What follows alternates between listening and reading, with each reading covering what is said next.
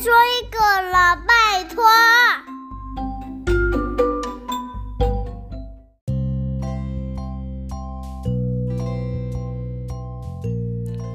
嗨，大家好，我是小飞姨姨。你有没有被别人误会，或是误会别人的经验呢？我们在传达讯息的时候，正确而且有善意的转达，才能够避免误会或是被误会哦。森林里的长耳兔，因为耳朵能听到很远的声音，而且听得很清楚，所以它就利用耳朵的优势，在森林里的广播电台当广播员。但是，它好像没有把人家说的话好好的转达，哎，让森林里引起了一阵骚动哦。究竟发生了什么事？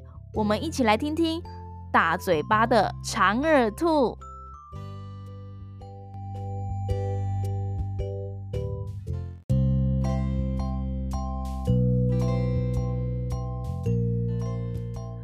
大嘴巴的长耳兔，长耳兔是森林广播电台的广播员。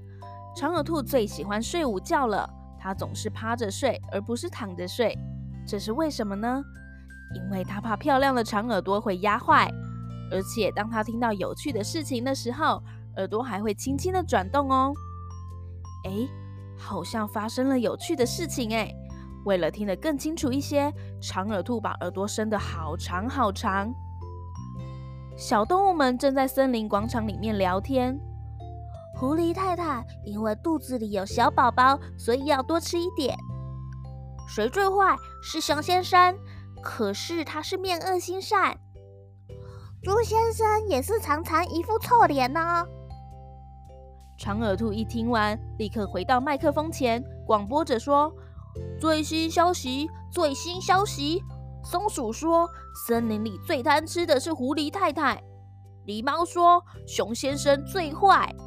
啄木鸟说，猪先生超爱生气。狐狸太太听了广播之后，气呼呼地对松鼠说：“你这个家伙，下次再乱说话，我就饶不了你。”松鼠吓了一大跳，说。我我我我才没有说你贪吃，我是说你肚子里面有小宝宝，所以要多吃一点呢、啊。森林广场引起一阵骚动，松鼠啊很委屈的哭着说：“狐狸太太被骗了，我没有这样说。”猪先生说：“吼，那个长耳兔吼很爱乱说话，哎，真的很差劲哎。”对呀对呀，大家一起嚷嚷着。长耳兔听到这些话之后，耳朵突然变硬了。长耳兔，你听到了吗？长耳兔的耳朵卷了起来。讨厌的家伙！长耳兔的耳朵又再往下卷了一些。他真是可恶极了！长耳兔的耳朵完全卷起来了。这下可好，我再也听不到别人说我的坏话了。长耳兔就这样蹦蹦跳跳，卷着耳朵下山了。唉，可是我怎么会变成这样？这样好奇怪哦！长耳兔开始慌张了。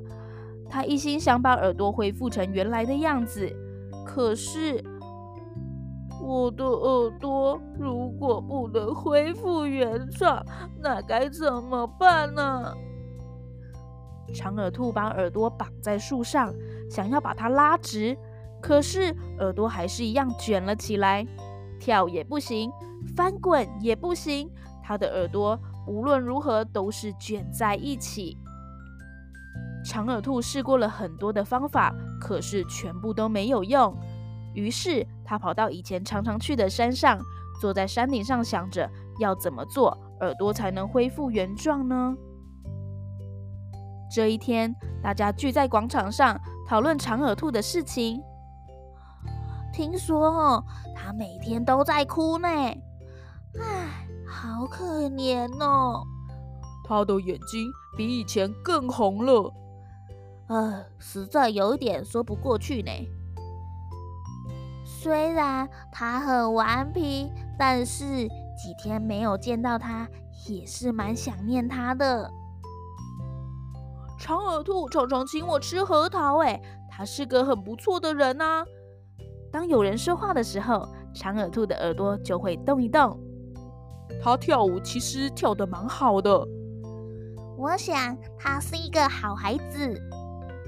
当长耳兔听到别人称赞的时候，他的耳朵就会一点一点的竖起来，最后居然完全的立起来了。长耳兔终于明白了，当我听到好事情的时候，耳朵就会很起劲的竖起来。我现在想要到广场和大家痛痛快快的聊天。长耳兔拼命的跑向森林广场。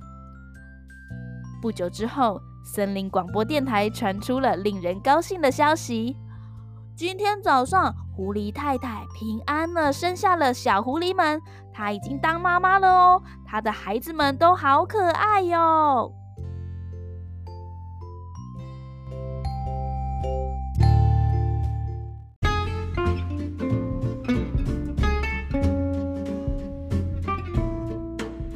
小朋友，有善意并且正确的传达是不是很重要呢？